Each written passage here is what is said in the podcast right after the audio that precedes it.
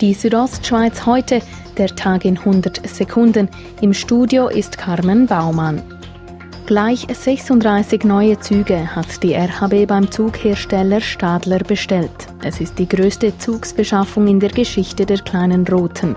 Heute wurden die neuen Capricorn-Züge erstmals öffentlich präsentiert. Mit diesen werde in Graubünden zum ersten Mal der sogenannte Flügelzugbetrieb eingeführt, sagt RHB-Direktor Renato Fasciatti. Das ermöglicht, dass wir Züge auf Knopfdruck auseinandernehmen und so kann von Langquart auf Klosters können beide Züge miteinander fahren und nachher geht in jeder in eine Richtung, sei es in Engadin oder auf der Fuß. Graubünden gilt bei Herr und Frau Schweizer als attraktive Feriendestination. In den letzten Jahren konnte der Kanton sogar noch an Beliebtheit zulegen, wie der neue TCS-Reisebarometer zeigt. Es handelt sich dabei um einen langfristigen Trend, bestätigt TCS-Sprecher Daniel Graf. Ich könnte Graubünden einfach als wunderbare, schöne Reisedestination, wo man gerne hingeht. Und äh, dann hat man auch noch, äh, wird man auch noch freundlich aufgenommen von der Bevölkerung.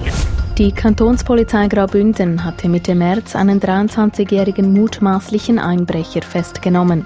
Wie sie heute mitteilte, habe er gestanden, bei 17 Einbrüchen im Churer Rheintal Bargeld und Waren im Wert von über 40.000 Franken gestohlen zu haben.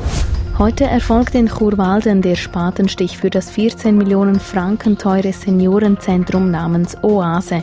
Ab Ende 2020 soll das Seniorenzentrum 28 Pflegebetten und 20 betreute Alterswohnungen mitten im Dorfzentrum anbieten.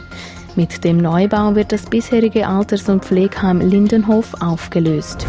Die Südostschweiz heute, der Tag in 100 Sekunden, auch als Podcast erhältlich.